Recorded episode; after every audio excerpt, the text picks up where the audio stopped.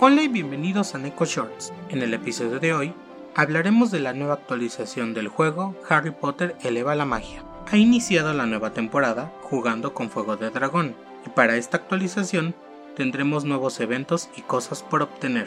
Para empezar, tendremos incluida una historia de cuatro capítulos que avanza cada dos semanas. Participa en eventos de temporada para obtener trajes, peinados, pinturas de espacio personal, muebles y más. Además, se ha añadido al juego el nuevo eco Luna Lovegood, que se obtiene jugando el desvío del bosque prohibido.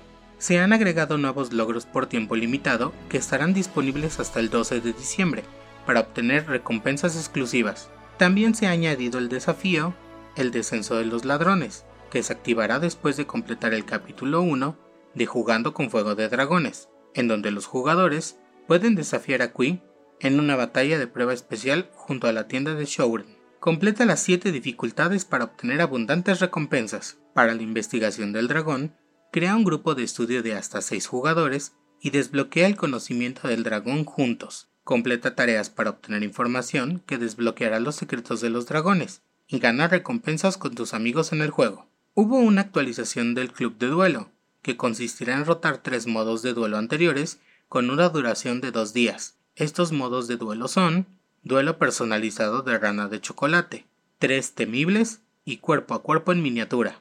Estos ya serán permanentes en el club de duelo.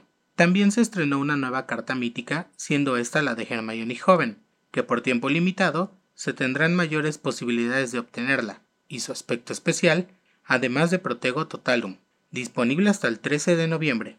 Hay ahora una nueva función, Sistema de Mentores, este alentador evento estará disponible desde el 17 de octubre y hasta el 12 de diciembre, durante el cual se podrán formar tutorías entre jugadores existentes y nuevos jugadores, cuyas cuentas se creen después del 10 de octubre, otorgando a los participantes acceso a lo siguiente. Los nuevos jugadores obtendrán acceso por tiempo limitado a un mazo elegido por sus mentores. Se asignarán tareas de tutoría a los nuevos jugadores.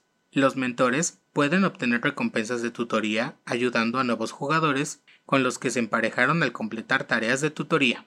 Próxima apertura. Tienda de tokens Hourglass. Las copias adicionales de cartas de nivel máximo, nivel 18, ahora se pueden convertir en fichas de reloj de arena, que se pueden canjear en la tienda de fichas de reloj de arena por objetos raros y poderosos. También los jugadores ahora pueden encontrar la página de inicio de sesión diario en tareas diarias. La página de inicio de sesión aparecerá automáticamente si no han iniciado sesión ese día al abrir la sección Tareas diarias. Finalmente, la semana de exámenes se ha pausado para esta temporada. Nos vemos pronto en el próximo Neko Shorts.